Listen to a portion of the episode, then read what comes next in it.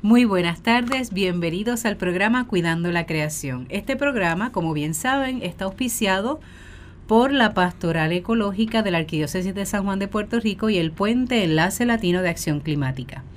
Usualmente el programa sale los domingos de 1 a 2 de la tarde en la banda AM, Radio Paz 810. Pero saben que por motivos del huracán, del paso de huracán María, solamente nos estamos escuchando a través de Radio Oro 92.5 los sábados para los madrugadores a las 7 de la mañana, de 7 a 8 o también pueden aprovechar a esa misma hora por internet desde Radio Paz 810.com y pueden escuchar esta programación de Cuidando la Creación. Y el espacio de diálogo es uno interdisciplinario, multisectorial, de base de fe ecuménico e interreligioso, desde el cual hablamos sobre la realidad de nuestra casa común. Esa realidad no solamente que atañe a Puerto Rico, sino a todo nuestro planeta. Esta que le habla es la hermana Alicia Viles Ríos, dominica de la Santa Cruz, y junto a Jacqueline Torres Mártir, que está Buenos por días, aquí. hermana. Buenos días. Hoy el todos. tema que nos toca es eh, hablar, reflexionar sobre la carta pastoral de la Conferencia Episcopal Puertorriqueña eh, con respecto al paso del huracán Irma y María, que fue publicada el 27 de septiembre. ¿Está bien? Así que ese va a ser el motivo hoy de nuestro encuentro, de nuestro diálogo en Cuidando la Creación. Y para aquellas personas que no tengan idea qué es esto de la Conferencia Episcopal Puertorriqueña, es el, por decirlo así, el- la conexión o la entidad que lo conforman todos los obispos que están presentes en Puerto Rico. En la diócesis, por ejemplo, en la arquidiócesis de San Juan, ahí estaría Monseñor Roberto eh, y el auxiliar que es Monseñor Héctor Rivera. En Arecibo, el obispo eh, Daniel Fernández. En el área de Mayagüez, eh, Monseñor Corrada. En el área de Ponce, Monseñor, bueno, Padre Obispo, como le gusta que le digan, Rubén González. En Caguas, eh, Monseñor Eusebio Ramos Morales, quien también es administrador apostólico de la más reciente diócesis, que es la de Fajardo, Humacao. Así que ahí tenemos, ¿verdad? Eso es lo que ellos conforman la conferencia episcopal puertorriqueña. Y desde ahí ellos dialogan, van observando, ¿verdad? No solamente la realidad hacia el interior de la iglesia puertorriqueña, sino que también en conexión con las demás conferencias, ya sea latinoamericana, en Europa, eh, de Estados Unidos. Y de ese modo podemos este, conocer, ¿verdad?, con mayor certeza lo que está pasando dentro y fuera del país y ellos hacen su tarea de reflexionar y ver qué respuesta a nivel pastoral se pueden dar a lo que estamos viviendo como pueblo, como país y también como ciudadanos del mundo. Así que el 27 de septiembre, ya próximo, ¿verdad? Ya había pasado Irma y obviamente ya había pasado María. eh, ellos publican esta carta pastoral, pastoral a través del paso, con motivo del paso de los huracanes Irma y María por Puerto Rico. También se da en la festividad del Día de San Vicente Paul. Y es interesante porque esta carta ellos la, la proponen, ¿verdad? Como por un lado para motivar al pueblo a hacer esta relectura de vida de lo que estamos este, experimentando como pueblo, que no escapa a la realidad espiritual, que no escapa a nuestra realidad este, social. Y ellos proponen, ¿verdad? Eh, una cita bíblica que enmarca o por lo menos eh, motiva eh, lo que estamos viviendo. Eh, y se titula, ¿verdad? Puerto Rico, y aquí viene la cita de Segunda de Corintios, capítulo 4, versículo 9, derribados pero no aniquilados. Y esa es la, la expresión, ¿verdad? O por lo menos la cita bíblica que ilumina el mensaje de nuestros obispos, obviamente directamente a los que somos católicos, pero el contenido, la aplicación, no escapa o no está tampoco en desacuerdo con lo que pueden vivir o lo que puede recibir de mensaje inspirador o esperanzador el resto de la ciudadanía que no sea católica, creyentes o no creyentes. Obviamente el discurso eh, que se tiene en la carta es un discurso obviamente pastoral, cristiano católico, pero hay unas recomendaciones y unos aspectos que, dialogando con Jacqueline en la propuesta de hablar sobre esta carta hoy, la podemos analizar, ¿verdad? Y ampliar, sobre todo desde la óptica de cambio climático, este aspecto de resiliencia, adaptación, que definitivamente con el paso del huracán María nos ha motivado con más razón a movernos a, otros estilos, a otra propuesta de vida, a otra propuesta de generación de energía y demás. Así que en esa, en esa va a ser la dinámica. También, donde también el, en esta carta pastoral se hace referencia en varias instancias a, la encíclica verde o la encíclica del Papa Francisco, que entonces en, a medida que vayamos, ¿verdad? Eh, mencionándolo porque eh, se, se, se, se, da, hace alusión en algunas instancias de en este discurso ¿no? del Laudato Si sobre el cuidado de la casa común, que no escapa, ¿verdad? Obviamente este tema de, hacer un punto de referencia. Eh, y entonces el, el, contenido, el estilo es el numerales, ¿verdad? Como, como se ha trabajado las cartas pastorales y el mismo documento de la encíclica. Eh, son 29 numerales en total y está, eh, como bien dice el hermana pues eh, tiene una introducción, lo que sería una introducción, que está enmarcado dentro de esa cita de Corintio. Eh, y ese es su título, ¿no? Puerto Rico derivados, pero no aniquilados. Y se, entonces se, se subdivide en, en, unos tópicos, en unos temas que se desarrollan, que entonces vamos a leerlo, lo que sea más pertinente. En la propuesta de renacer es uno de ellos y tiene también su subtítulo, eh, Reconstruir, la propuesta de redescubrir y el reencuentro con Jesús. Y eh, también está, eh, es interesante, ¿no? Porque ellos lo llevan como si fuera actitudes que esta, esta situación que hemos vivido con la experiencia de Irma y María nos, puedan, nos puedan ayudar. Así que brevemente, esta introducción lo que hacen es, de algún modo, saludan, ¿verdad?, a todos los puertorriqueños y puertorriqueñas. Eh, también hacen mención de la realidad que viven nuestros hermanos el pueblo de México, porque recordarán que nosotros experimentamos María el día 20 de septiembre, pero el 19 México fue sacudido fuertemente por un eh, sismo que ha causado graves daños y muchas muertes. Eh, hace justamente en estos últimos días tuve la oportunidad de conocer una mexicana eh, que experimentó el sismo y dice que ella jamás lo había experimentado tan fuerte. Ellos están acostumbrados ya a los movimientos telúricos, pero él dice, ella dice que, que, jamás, o sea, no les dio apenas tiempo, ¿verdad?, de poder escapar. Eh, así que ellos, los, nuestros obispos, hacen mención, ¿verdad?, de todo lo que está ocurriendo no solamente en México, lo que ocurrió también en Estados Unidos con los huracanes Harvey, Irma, Katia, que también este tuvo su, su aporte en las islas menores en Estados Unidos. Y básicamente pues van eh, hilando, ¿verdad?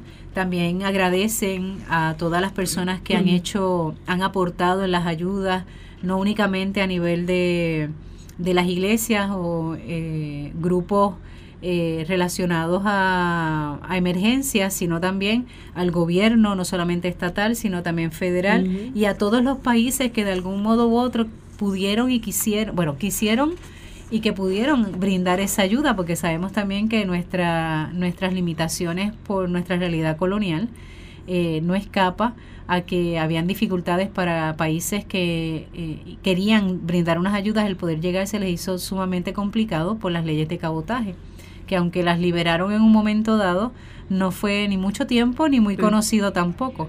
Así que esas ayudas que tal vez quisieron brindar otros países no, no pudieron llegar. Y para que tengamos una idea, hace unas semanas atrás llegó la embarcación de Green de Greenpeace, de Greenpeace este, con ayudas y llegaron hasta el muelle y cuando ellos iban a desembarcar las ayudas, que entiéndase, eran alimentos, agua y también creo que eran placas, solares, exacto. Eh, para pues, ayudar a nuestra población más necesitada. Materiales, traían materiales de ayuda. Les dijeron permitieron.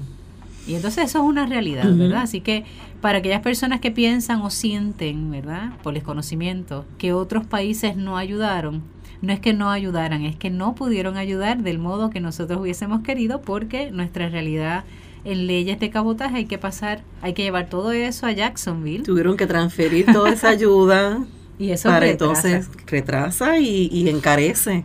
Claro. Porque obviamente eso eso alguien lo paga. Claro. alguien lo paga, ¿verdad? Ya No sea porque otras personas lo han donado, pero pues si lo han donado, pues entonces ese dinero no, no rinde lo que uno quisiera, porque entonces esos costos se duplican y es menos el dinero que se invierte para ayudas directas. Así que hay veces que las personas mencionan, volvemos, ¿verdad? Sí. Los temas políticos a veces a algunas personas no les interesa o no los quieren tocar o los trabajan con pinza, pero la realidad es que tenemos que trabajarlo, tenemos que hablarlo y manejarlo, porque sí inciden en la Claro. problemática ambiental. O ayudan o desayudan.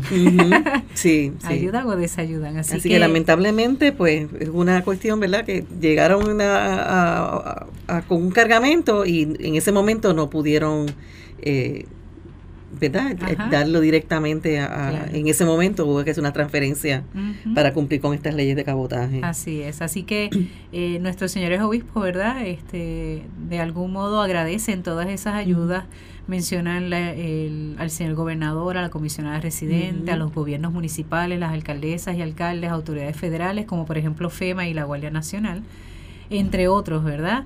Y todos aquellos que han sido héroes y heroínas anónimos del servicio público, oficiales del orden civil, de las personas de los medios de comunicación, meteorólogos y personas del campo de la salud, médicos, enfermeros, paramédicos, tecnólogos médicos, entre otros que se han sacrificado al extremo durante estos días eh, y algunos ofrendando hasta sus propias vidas, ¿no? Ujú. Y me imagino que es recordando a los policías que fallecieron tratando de cumplir con su deber de llegar a su área, a su cuartel de trabajo, al lugar de trabajo, y que el golpe de agua los alcanzó y fueron sepultados. Digo sepultados porque el golpe de agua vino acompañado con mucho Lodo, fango, sí. lodo y eso pues, ¿verdad? Encontraron lamentablemente sus cuerpos, algo que nos unimos a las familias, ¿verdad? Ante ese momento de pérdida. Y que de algún modo, me gusta esa expresión, ofrendan sus propias vidas, ¿verdad? Gente que conocemos y gente que hasta no conocemos, ¿verdad? Que han Sí, dado la anónimos, vía extra. Anónimos, pues, que posiblemente no nos hayamos enterado. ¿verdad? De mucho, de mucho. de muchas pérdidas por, por estas personas que anónimamente han estado ayudando de una manera u otra. Ajá. eh, y sobre todo las comunidades Ujú. este y personas individuales. Yo sé tengo la anécdota de personas que conozco Margie un saludo un abrazo bien grande que desde su casa empieza a sacar las paelleras y Ajá. empieza a cocinar y los vecinos se unen a traer arroz y el pollo y la cosa pues este, porque tienen la posibilidad de, de servir comida caliente. Y entonces ir a estos lugares a Comerío a Morovi este en estas verdad en estas avanzadas minis avanzadas con las personas que tienen los pick up este otro amigo Carlos Rosario que es contratista que dijo no yo ahora los sábados lo voy a dedicar a ir a estas comunidades que no tienen nada tan lejos o tan cerca como el mismo Caimito, Ajá. en donde le hace la, la historia a mi esposa, le dice, mira, pasando por Caimito, en uno de estos este barrios, eh, ramales de, de aquí, del mismo San Juan, eh, ver una familia de una mamá con tres hijos que lo que están durmiendo es en una caseta de campaña. Wow. Eh, o sea, rompe Qué el corazón. fuerte, Y como eso hay mucho. Sabemos que tenemos unos cuantos eh, eh, hospedados en la Laguna del Condado. sí, los vi en estos días. Este, y así sucesivamente, eso se está repitiendo en cientos o miles de, de personas y familias en toda la isla. Y sé de personas, porque me consta de, de verdad, de propio eh, conocimiento, personas allegadas y cercanas que han hecho esas iniciativas, que son esos héroes anónimos que, que, que llaman a los amigos, empiezan las colectas y ahora pues los chinchorreos pues son para llevar ayuda Excelente. este para llevar ayuda. Así que eso se está replicando y se está repitiendo en muchos lugares de nuestro país este Definitivo. costa, co- de este a oeste.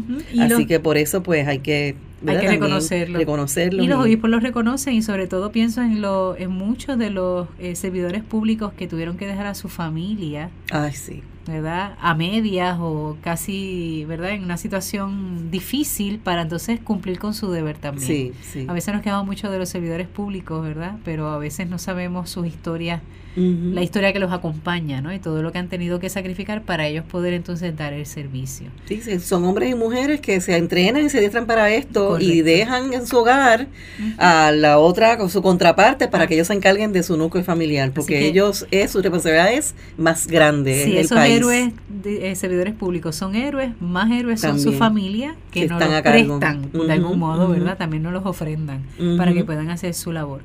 Y es interesante en el numeral 6 Ajá. de la carta, eh, y escuchando y enlazándolo un poco con lo que comentaba Jacqueline, dice, delante del panorama que encontramos, no podemos ser testarudos y no ver la responsabilidad que todos tenemos sobre el cambio climático. Mm. Entendemos que no podemos actuar como antes y continuar así. A partir de estas circunstancias nos vienen a la mente cuatro palabras de aliento y esperanza que deseamos compartir con cada puertorriqueño y puertorriqueña donde quiera que se encuentre palabras que evocan y suscitan un nuevo amanecer humano y espiritual para Puerto Rico. Me encanta esa expresión. No podemos ser testarudos y no ver la responsabilidad que todos tenemos sobre el cambio climático. Y dije, perfecto. Están hablando en un lenguaje, eh, decíamos, de ecología integral, ¿verdad? Que es realmente lo que nos corresponde, integrar a la ecología. Y no podemos olvidar eh, las palabras del Papa Francisco en Laudato Si, que no hay un una crisis humana y una crisis ambiental. Hay, es una sola crisis y se conoce una crisis socioambiental. Entonces, ya aquí nuestros obispos nos lo están diciendo y me encanta que hayan utilizado la, expresión no podemos ser testarudos, porque realmente como pueblo hemos sido bastante testarudos. En la no preparación o el pensar que la preparación puede ser muy, muy este, eh, liviana, superficial, unas poquitas de agua, unas par de baterías, porque luego puedo resolver o luego voy a encontrar un sitio abierto. Y esta experiencia del huracán definitivamente nos demostró que tenemos que prepararnos no para tres días ni cinco. Hay que tener una mejor preparación en cuestión de abastos de alimentos, de agua potable y demás.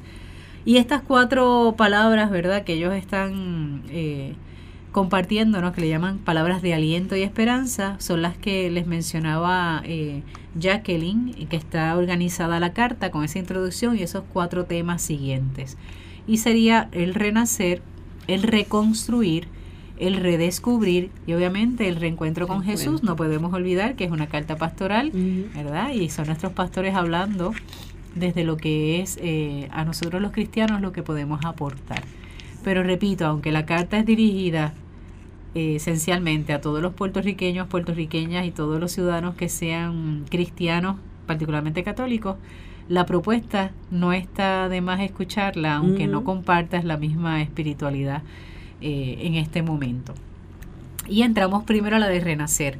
En esto de renacer hay una, un texto bíblico de Juan 12, 24 que se llama, si el grano caído en tierra no muere, queda solo, pero si muere, da mucho fruto.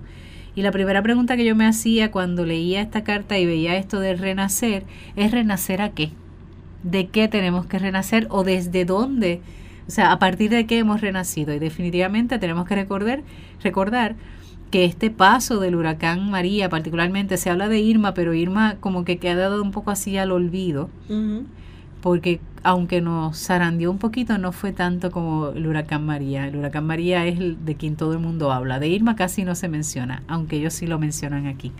Y es interesante porque para poder renacer tenemos que ver de dónde renacemos o desde qué renacemos o a qué vamos a renacer. Entonces, ante esto sería bueno que pensáramos, ¿verdad?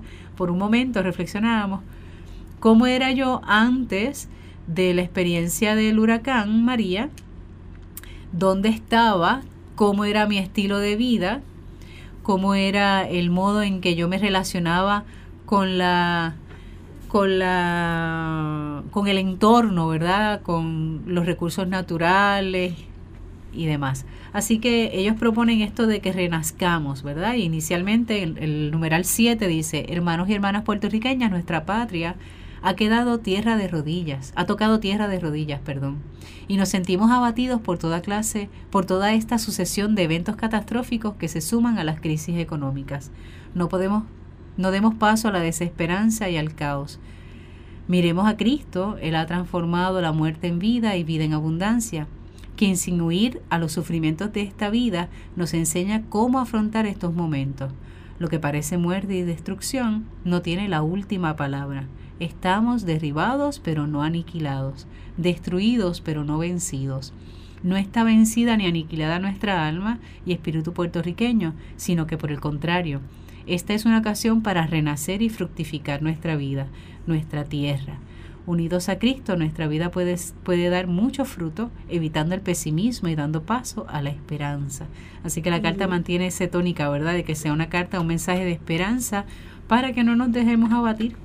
Muy bien, le voy a pedir a, Jacqueline que me acompañe en la lectura eh, de los numerales y así vamos escuchando, alternando las voces. Y también este lo que proponemos es que podamos a la hora de leerlo también, si hay que detenernos y abundar, hacerlo. Así que el, el octavo numeral, parafraseando el mensaje de los obispos mexicanos ante el terremoto, consideramos que los vientos huracanados que nos han abatido no solo han impactado nuestras casas y ciudades, sino también de nuestra conciencia nacional que nos invita a revisar profundamente nuestro modelo de desarrollo y los valores que lo motivan, así como las prácticas de relación entre los seres humanos, entre estos y el medio ambiente.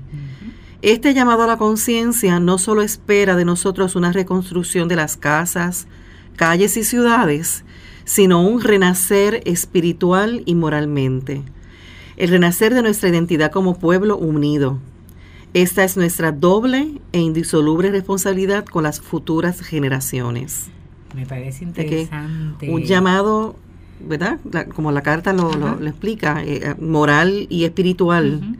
Además de, que empecemos a revisar eh, cómo nosotros, qué modelo de desarrollo estamos trayendo, estamos permitiendo que se que, hay, que, que haya en nuestro país. A la, a, ¿sabes? a la vez de con relación a nuestra a nuestra moral, a lo que nosotros entendemos que es nuestros valores.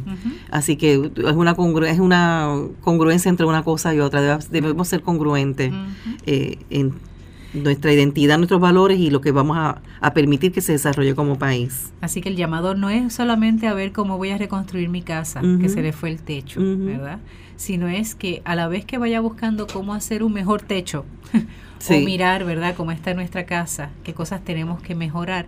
Que ese mirar también sea cómo voy entonces a administrar mejor alimentos, agua, el uso de la energía eléctrica para las personas que no la han recibido en este momento tan necesario, ¿verdad? Que llevan, en estos días hablaba con, me escribieron un texto y me decían, llevo setenta y pico de días sin, sin luz y sin agua, es una experiencia fuerte. Eh, y definitivamente cuando ven otros lugares iluminados, ¿verdad? Vienen las añoranzas de María si nosotros tuviéramos, pero cuando la tenga, ¿cómo voy a trabajarla? ¿verdad? Sí, lo que hemos hablado anteriormente que de para no para evitar la, contaminación tan eh, amplia que tenemos en el país, tenemos que retomar vivir una vida más simple, lo que hemos hablado en otras ocasiones. La simpleza de la vida es lo que trae también que no generemos tantos desperdicios, que no haya ese descarte, como dice Papa Francisco en la encíclica.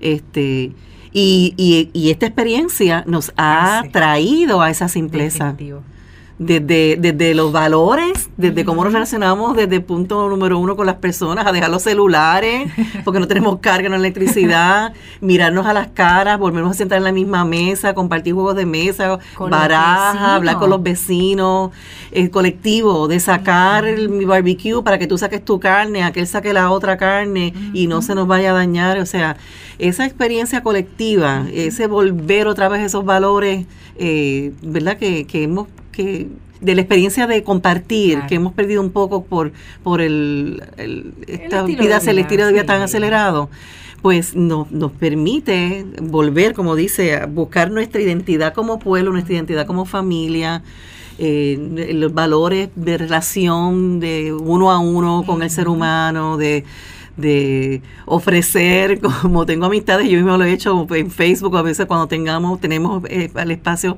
ya recibí electricidad, pues ven y lava en mi casa. Ay, eso yo lo, ese mensaje yo lo recibí de Jacqueline, para mí fue una alegría tanta.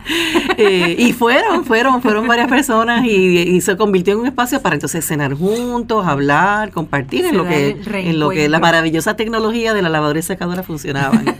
este, ¿verdad? Que no todos tienen todavía esa dicha, pero eh, eh, la fabulosa también experiencia de quizás ir a un río, una quebrada y tener este que lavar a mano, pues nos une también, une a las personas, este lo hacemos juntos, nos dividimos los trabajos, las tareas eh, en ese mismo espacio.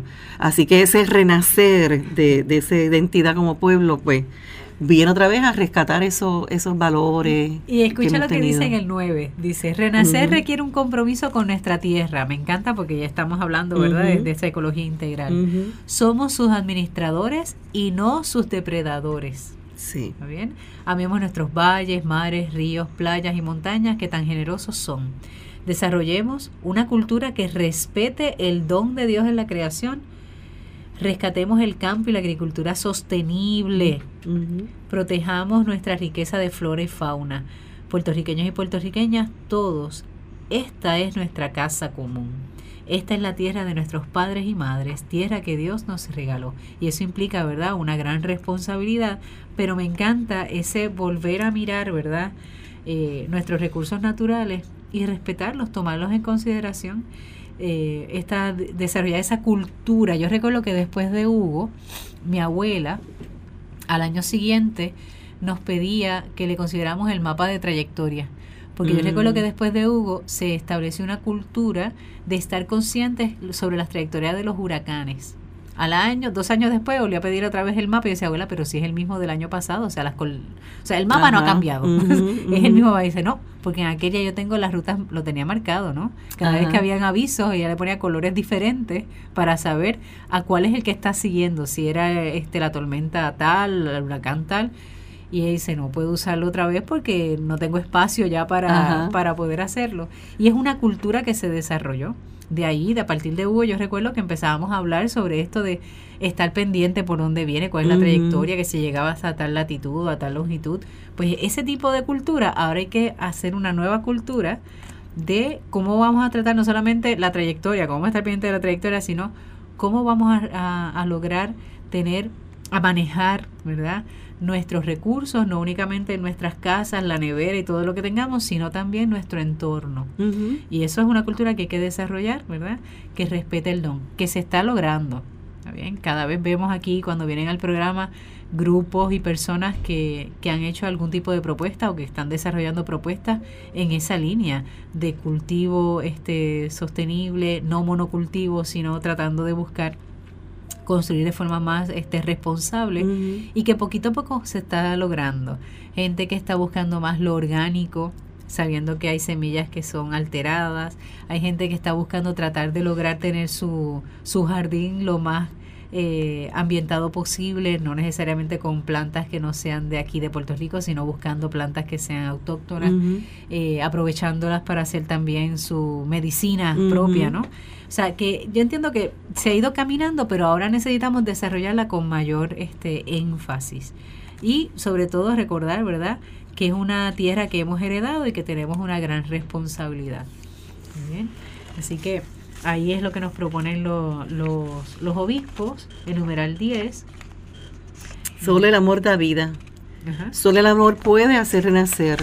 El amor de Cristo. El amor de Cristo sobre la cruz es generoso porque se entrega así, a sí mismo sin reservas, lo hace por amor a cada uno de nosotros. De su cruz y de su dolor renace nuestra esperanza.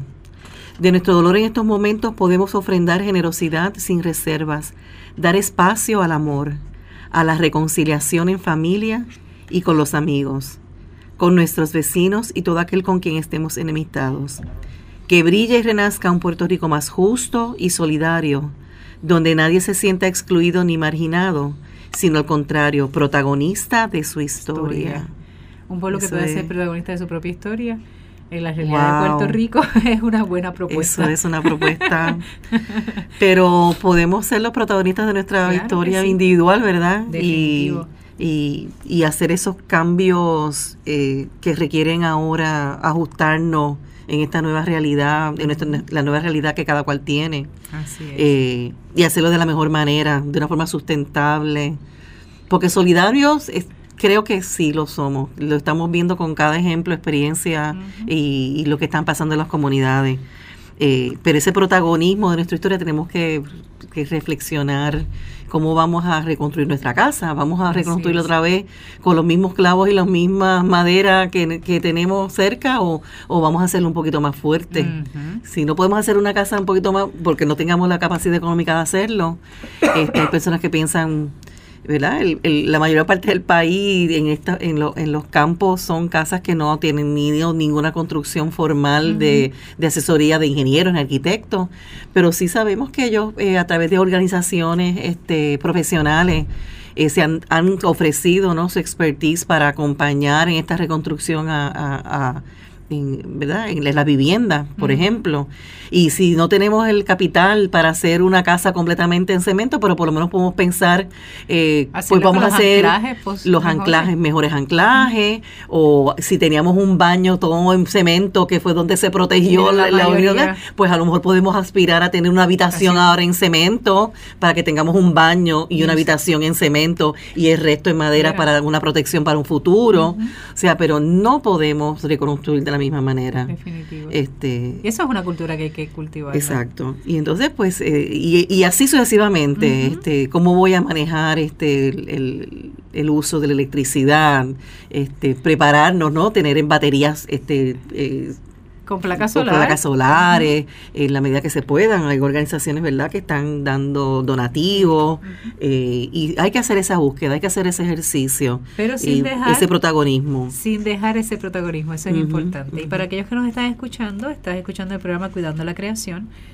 que se está transmitiendo ahora por Radio Oro 92.5 FM los sábados de 7 a 8, pero que originalmente es un programa que se transmite desde Radio Paz 8.10 los domingos de 1 a 2 de la tarde porque aspiramos regresar a esa programación. Aquí estoy viendo de frente a Harry, que es el técnico, y él me dice, recuerda hermana, que originalmente es los domingos por Radio Paz, que no se nos vaya a quedar Radio Oro con, la, con el programa Cuidando la Creación.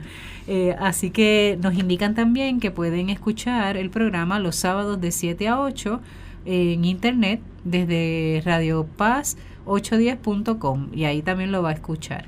Pero realmente se está utilizando todo el sistema de eh, Radio Oro 92.5 que es FM. También nos pueden contactar en la página de Facebook Cuidando la Creación. Y lo que hemos estado hablando es sobre la carta pastoral, Derribados pero no aniquilados, que fue la carta que escribieron nuestros eh, señores obispos en Puerto Rico, la Conferencia Episcopal Puertorriqueña, el 27 de septiembre a raíz del paso de los huracanes Irma y María y que hemos estado haciendo verdad lectura y reflexión sobre ella porque eh, aparte de ese título, ¿verdad? Que es un, texto de Segunda de Corintios, derribados pero no aniquilados, hay cuatro actitudes de esperanza, ¿verdad? Como ellos dicen, eh, y que nos proponen. Hasta ahora hemos cubierto el de renacer, hemos estado hablando del de renacer. Ahora entramos en el de reconstruir. Ahí es el que que le va a gustar. Porque esto de reconstruir es reconstruir para qué, ¿verdad? No es reconstruir para que tener únicamente lo que teníamos, que eso sería ser resiliente, es un desarrollo, ¿verdad? Mejor pensado. Y hay que hay una invitación en esto de reconstruir y como es una carta pastoral, obviamente tiene una tónica, ¿verdad? Donde se incluyen los textos bíblicos y hay un texto de sabidurías del libro de sabidurías, capítulo 24, versículo 3, que dice, con la sabiduría se reconstruye una casa, con la prudencia se mantiene firme. Interesante, ¿verdad? Para, para nuestra propuesta de cuidando la creación. con la sabiduría se construye una casa, con la prudencia se mantiene firme. El numeral 11 dicen los obispos, nuestras casas, escuelas, templos, carreteras y propiedades están seriamente laceradas. También las iglesias de, nuestro, de nuestros y hermanas de la comunidad ecuménica Ahí como que faltó algo. Las sinagogas de nuestros hermanos hebreos, así como las mezquitas de los musulmanes que habitan en Puerto Rico. No permitamos que nuestros, nuestro ánimo desfallezca dando espacio al egoísmo y a la violencia. Solo la unión hace la fuerza, un solo corazón, una sola alma, un solo pueblo. Solo así podremos reconstruir con sabiduría nuestra patria y mantenerla firme y rica de vida me, parece interesante esta visión amplia, ¿no? No es únicamente pensar en los nuestros, en este caso, obviamente la Conferencia Episcopal Puertorriqueña le habla directamente a los puertorriqueños, puertorriqueñas eh, que son católicos, sino que es ver también que vamos a, reconocer que hay unos daños mayores, más allá de, nuestros templos también. Eh, otras comunidades eh, religiosas, otras religiones que nos acompañan, también sufren y son parte de Puerto Rico y han sufrido esa, ese tipo de, de daño. aquí cuando habla, por ejemplo, de no permitamos que nuestro ánimo desfallezca dando espacio al egoísmo y a la violencia, no sé qué fue lo que motivó a ellos a decirlo, pero a mí automáticamente me recuerda esa experiencia de verlos eh, el mismo día, básicamente, terminando el huracán, los saqueos que ocurrieron. Exactamente eso yo pensé. los saqueos que ocurrieron a mí eso de verdad que me devastó. Más que yo creo que más que ver los árboles caídos, las casas, el ver y saber ese, comportamiento, ¿verdad? Dentro de la destrucción y la catástrofe que, sal, que aflorara. Qué tan rápido, tan rápido, porque que aflore de aquí a dos semanas al mes, porque faltan cosas, eso yo lo puedo entender porque la desesperación, nos puede llevar tanto. O es que vivimos una desesperación, vivíamos una desesperación ya al extremo y este evento lo acabó de, de capultar, o sea, ¿no? ¿Cómo se llama? Catapultar. Eso es la palabra. eh, pero cómo cómo surgió tan rápido fue lo que a mí me, devastó. Pero de la misma manera como que eso se ha pasado tan rápido también, porque fue como que dos días, quizás que tú escuchaste eso. corrido. Pero es que la maldad siempre trata de salir. Sí. La maldad siempre trata de aflorar. Que haya, tanta desigualdad y la hay. En Puerto Rico hay mucha desigualdad. Yo creo que el paso del huracán nos ayudó a verlo con mayor con mayor claridad. Porque pero, a veces pero no, no era que estuviesen buscando quizás cosas como tú dices que pasaron de comida. exacto, necesario que habían pasado semanas y la gente estaba ambientada. Pero bueno, yo estuve los otros días de compra, fui a empezar a hacer mis compritas de, de, de, Navidad, pues porque tengo unos sobrinitos y eso, y mi esposito tiene sobrinitos también, y iba a hacerlo con tiempo, ya no tengo niños pequeños, pero hice mi ejercicio y supe, yo no lo sabía, que Toys R Us lo vaciaron. lo vaciaron. Yo no sabía.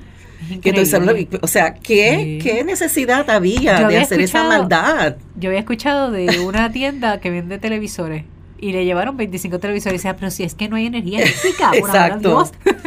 Pues por eso yo te digo que para mí en ese momento trató de aflorar la maldad. Claro. Tú sabes, lo, malo.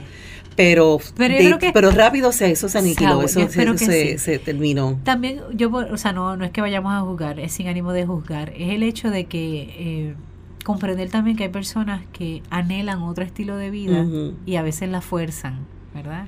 y las oportunidades y, la, y fuerzan esas oportunidades. Así que ante eso es parte de nuestra realidad como Puerto Rico, pero de verdad que duele, duele, mucho. Eh, así que... Pues tiene que haber sido por eso esa, esa línea, ¿no?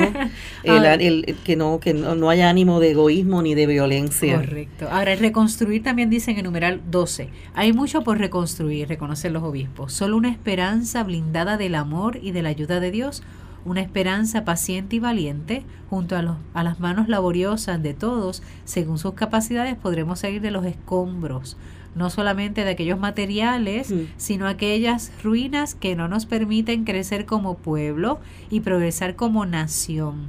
Hay mucho por reconstruir, no solo las casas, como dice el Santo Padre Francisco a las víctimas de los últimos desastres en Italia, no solo las casas, sino que también los corazones reconstruir, recomenzar, recomenzar desde el inicio, pero también recomenzar sin perder la capacidad de soñar, soñar, tener la valentía de soñar una vez más. Así que en esta parte de reconstruir nos invitan a que soñemos. Así que yo sueño con un Puerto Rico que genere su energía eléctrica. Con todos los techos, con, placas solares. ese es un sueño fantástico. Ese es todo nuestro sueño, ¿verdad? Yo anhelo eso. Con algunas facilidades que ya se lleven sus cenizas y no las emitan más, ¿verdad? Porque ya no van a ser necesaria tenerle ese 15% de generación. Hay que soñar con ese Puerto Rico. Sí, y, hay que ser, y, y como dice aquí, tenemos que ser valientes para eso, soñar.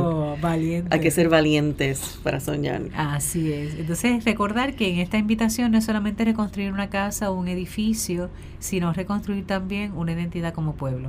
Y como un pueblo consciente no solamente de su realidad social, sino también de su realidad ecológica. Así que por ahí vamos. Y la gente, haciendo una metáfora, tú sabes que tienen tanta necesidad entre comillas, pero este apuro de recoger los escombros, o sea, eh, y las ruinas, eso no se, eso no se recoge de un día para, otro, ni de dos o tres días para otro. O sea, hay escombros que hay que, ¿verdad? Tienen su, que molestan inicialmente y hay que remover para dar paso, pero hay unos escombros que van a permanecer ahí, va a ser lo último que se va a recoger. Y también es recordar que en eventos anteriores como no se afectaba todo el país, Exactamente. los pueblos o las alcaldías que no habían sufrido daños eran apoyo. eran apoyo, pero en esta ocasión todos Todo. hemos sido afectados, Todo. por tanto, piensen nada más los vertederos. A mí me asusta eso, cuando se nos diga los vertederos que ya estaban en estado crítico. Con esto se va a agravar muchísimo. Y como dije la vez anterior y lo vuelvo y repito, o sea que cua- cuando era el momento para mantener esos planes de recogido y manejo de desperdicios sólidos en su momento pico, en que claro. se mantuviera el reciclaje y, y esos camiones de reciclaje salieran a, re- a- recoger los reciclables y esas compañías privadas siguieran, eh, ¿verdad? Este, desviando esos desperdicios. Lo estamos juntando con los escombros, con los desperdicios, con la basura, con los Con plásticos, con los materiales orgánicos. vegetativos, todo eso en un gran bizcocho Ajá. que ahora tú no puedes este dividir y que todo eso va a ir a, a- a grabar. eh, a grabar no, ya, ya ni empeorar ni agravar la palabra. Yo creo que Ajá. ya esto es catastrófico también lo que está pasando en los, en los vertederos que queden. Ajá. Si quedaban, quedarán dos, tres, cuatro, cinco posiblemente de aquí a, a varios años Eso es así. este con esta catástrofe Eso preocupa. me porque preocupa. no tu- tuvimos la capacidad o, o- o La visión. de mantener esos planes porque existen, Eso existen. Así, que es eso es una cosa así que, que pues, lamentablemente pues no se mantuvo. Yo espero que lo antes posible pues comencemos otra vez con esos proyectos y se y se separen. Así que. Yo lo comenté, yo tengo en mi casa ajá, Una montaña. un centro de acopio de reciclable cuando me enteré que, que, que en mi calle, ¿verdad? El municipio de San Juan todavía estaba recogiendo todo a la vez. Todo la la vez. vez. Es que así ha sido básicamente. Yo no creo que alguno haya hecho. Digo, ¿verdad? Estoy hablando sin No, conocimiento. no, mi- pero en mi, en mi, pro- en mi proyecto había, en mi área había proyectos de recogido de, de- de un día para reciclable Sí. y otro día para En basura. Cataño también los viernes se recogía para basura. o sea, para ahora, reciclaje, pero cuando van, lo recogen todo. No hacen Y yo. Ay, ya tú sabes, eso es como que, no, Bueno, sigue soñando. este soñar con Puerto Rico. Bobby Capó, ¿me acuerdas de eso? Sí. Soñar con un país donde haya oportunidades para todas y todos, educación y trabajo. Un país del que nos sintamos orgullosos de decir su nombre sin avergonzarnos de nuestra herencia e identidad cultural. Que las futuras generaciones se sientan orgullosas de nacer en nuestro suelo. Un país que sea más acogedor y más abierto al mundo. Un lugar donde todos podamos vivir en paz. Hay que seguir soñando. El número del 14. Sí. Déjame comentarte Ajá, aquí. Claro. que el- un país que sea más acogedor y más abierto al mundo. La, lamentablemente por esta catástrofe, Ajá. yo creo que no hay no hay lugar del mundo que ya no ya no conozca dónde está. Puerto Rico y que es Puerto Rico. Sí. Pero a la misma vez, pues, eh, y, y, y igualmente, estoy segura que en todas partes del mundo hay un Ajá. puertorriqueño que se ha ocupado de, De dar a de conocer, darnos a conocer y, y de buscar ayuda y hacer proyectos y, o apoyar económicamente. ¿verdad? Sí. O fundaciones o lo que sea.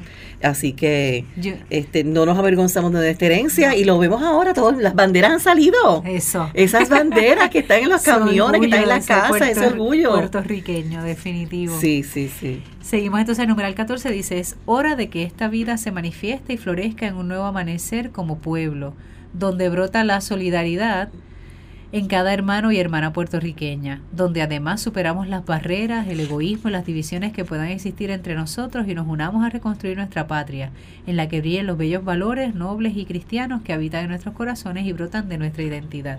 Eso habla de cómo somos como puertorriqueños. Y aquí no es porque sean solamente cristianos, eso es, eso está en nuestro ADN. Exactamente, definitivo. exactamente. no solamente porque seamos, ¿verdad? Este, cristianos o no, sino que hay unos valores que hemos cultivado. ¿verdad? Eh, por mucho tiempo y hemos her- heredado.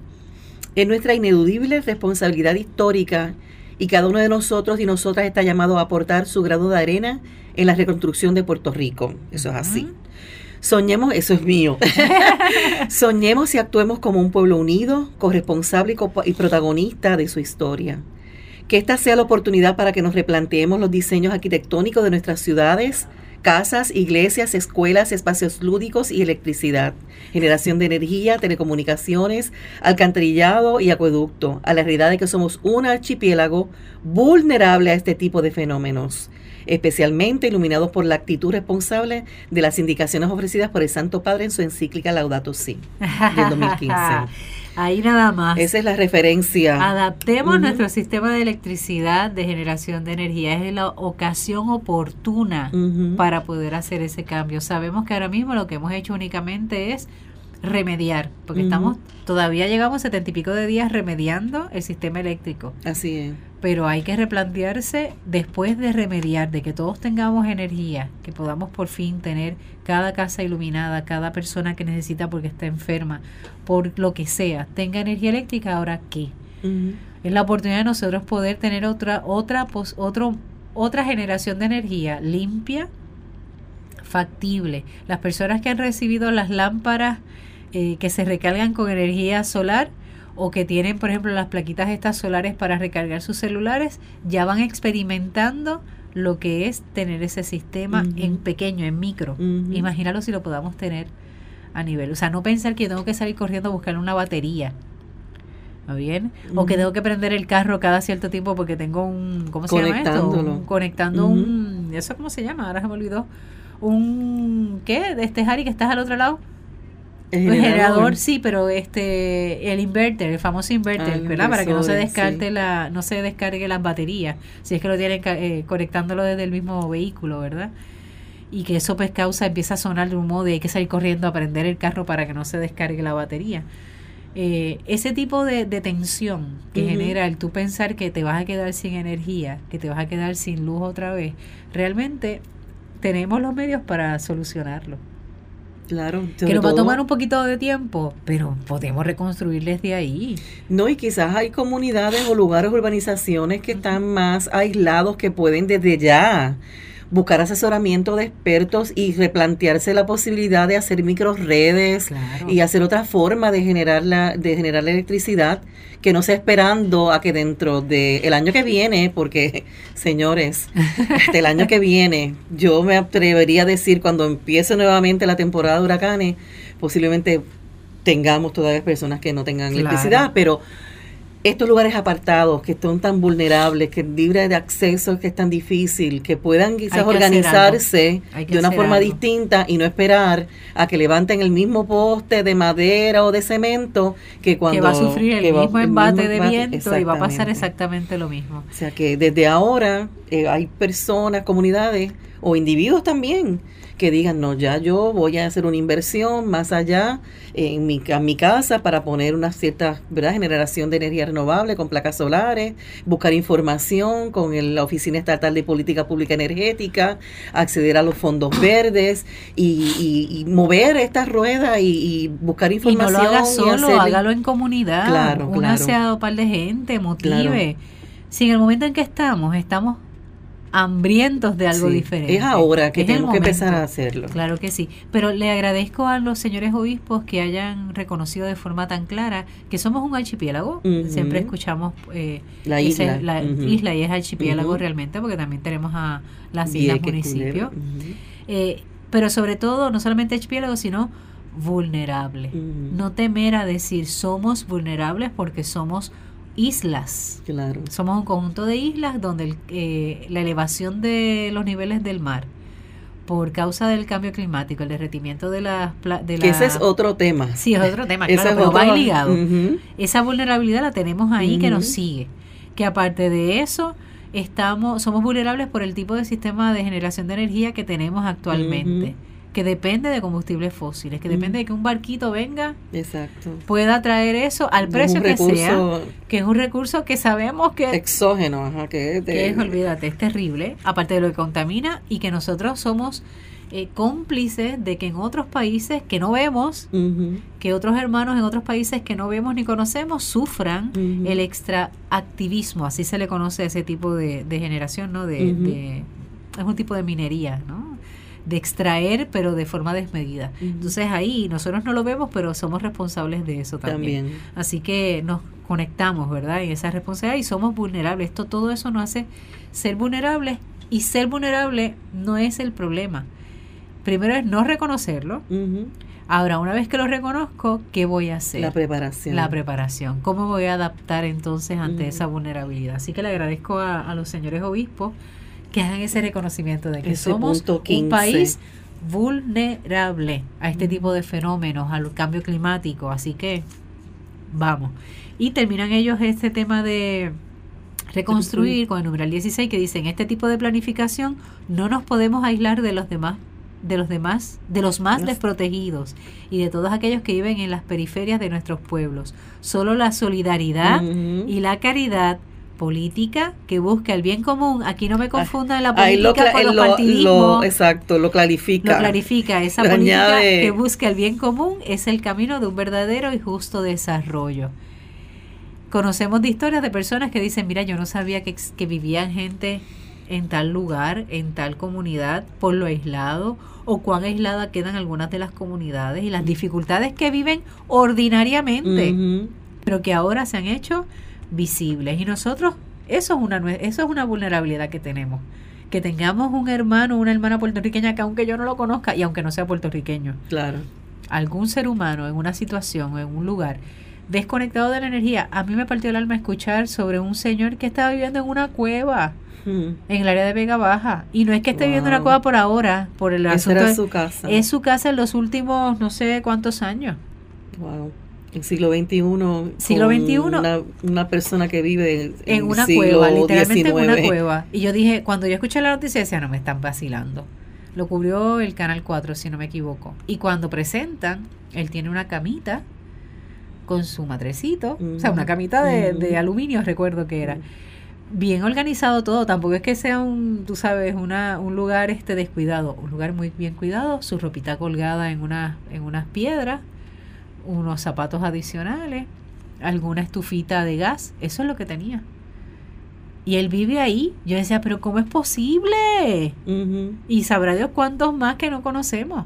Pero esta experiencia del fenómeno muestra nuestra vulnerabilidad. El hecho de que yo tenga una casa no me hace autosuficiente, no me hace, ¿verdad?, estar preparada mientras hayan hermanos que están en esas condiciones. bien? Así que eso es una llamada de atención. El, el tercer punto que vamos a cubrir es redescubrir. Y aquí utilizan la perla, de los, mares, ¿verdad? Que es parte de lo que dice Rafael Hernández en Lamento Borincano, y que cita realmente a Gautier, ¿verdad? Que dice que Puerto Rico la perra de los mares. Y dice así en numeral 17, la, se ensancha de emoción nuestro corazón al escuchar la hermosa canción del maestro Rafael Hernández, Lamento Borincano, donde éste se refiere al Gangautier como el proclamador de ese bello piropo por Puerto Rico, la perla de los mares. Es ampliamente conocido en la ciencia cómo es que se forman las perlas en un proceso de autodefensa al interno de una ostra. Ante el ataque de un cuerpo extraño, la ostra segrega nácar cubriendo la amenaza, la cual con, el tiempo se convertirá en una hermosa perla. Me encanta que utilicen esos símbolos así. Sí, preciosos, este, metafóricos. Metafóricos con respecto a la naturaleza. El numeral 18 no es coincidencia que Puerto Rico fuese llamada así, la perla de los mares.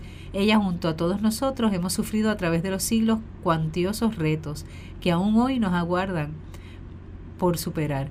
Hoy nos sentimos amenazados, nuestra perla se ha opacado.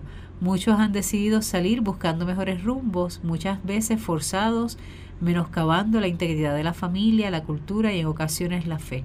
En, nuestro, en nosotros está la capacidad de abandonarnos en la amargura y la desesperanza, la violencia y el orgullo, o hacer de esta amenaza una perla, nosotros, su gente, tenemos el reto de convertirnos en ese nácar protector, sanador y restaurador para que la belleza de nuestra patria, sus montañas, campos y ríos, mares y ciudades brillen nuevamente. Será necesario que caminemos juntos, ayudándonos los unos a los otros.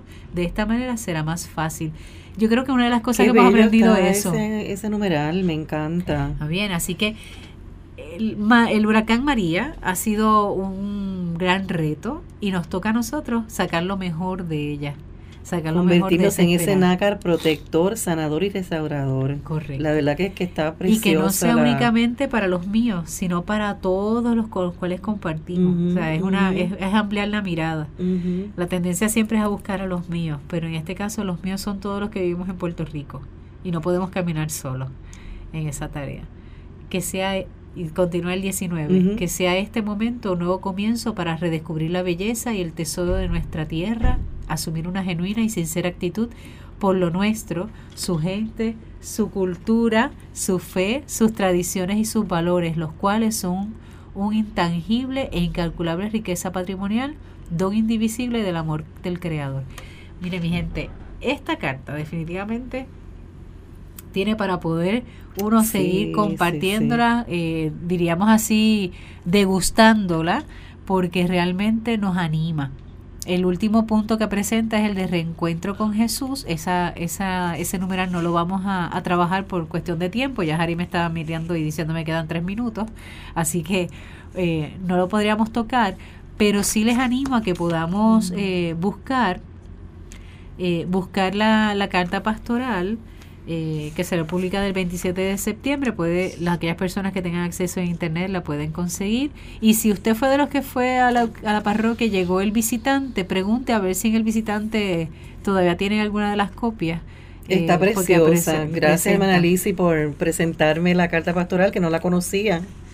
Y, y, ¿verdad? Poderla discutir y desmenuzar un poquito y hacer la aportación en esta reflexión de la mañana de hoy. Ay, sí. Eh, hay un numeral que me señala este Jackie, lo voy a, a leerme, el 24. Sí, que tiene... Eh, dice, el numeral 24 dice, este clamor de auxilio y solidaridad lo extendemos a todos los puertorriqueños y puertorriqueñas de la diáspora. ¿Está bien? Esa solidaridad. Agradecemos eh, los gestos de generosidad y solidaridad con la que algunos hermanos y hermanas puertorriqueños han comenzado a ayudar de diversas maneras. Recordemos que esto fue el 27 de septiembre, ya ahora, ya casi en diciembre, porque este programa sale ahora el 2 de diciembre. Eh, sabemos que muchísima gente del extranjero o que está ubicada en el extranjero, entre ellos ELAC, Enlace Latino de Acción Climática, El Puente, nos han colaborado muchísimo y otras muchísimas otras personas. Todos somos una sola nación nuestra amada nación puertorriqueña que nos vincula y compromete a todos. Así que nuestros obispos han hablado, para aquellas personas que conozcan sobre los obispos, sabemos que tratan de llevar siempre un mensaje inspirador y yo creo que estas cuatro actitudes, o al menos las tres que escuchamos hoy, que es el renacer, el, reconstruir, reconstruir y redescubrir.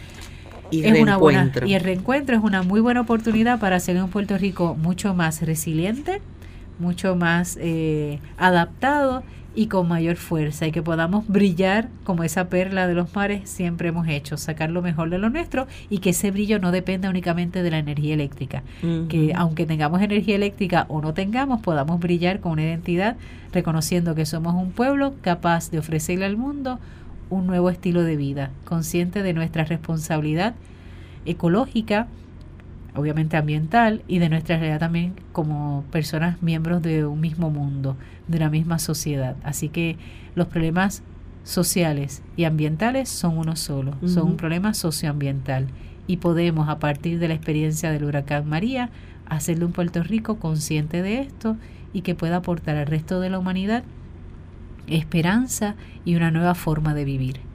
Así sea, gracias. Así sea, gracias. Jackie, por, por, arriesgarte. sí, sí, sí. Yo sé que la propuesta te, te, asustaba así un poquito, pero qué bueno, qué bueno que lo pudimos hacer. Así que. Eh, Siempre hay que volver a nuestros inicios, ¿verdad? De, de, enmarcar este, este programa a lo que se creó, ¿no? Cuidando la creación. Cuidando la creación. Mirándolo desde, la De fe, más que nada espiritual y demás. Así que cogemos esta, también tenemos aportes de otras de otras religiones que también han hecho su aportación y que ya tendremos la oportunidad también de, escucharles y proponerles. Bueno, mi gente, aquí terminamos ya el programa Cuidando la Creación. Hasta la próxima semana. Dios los bendiga.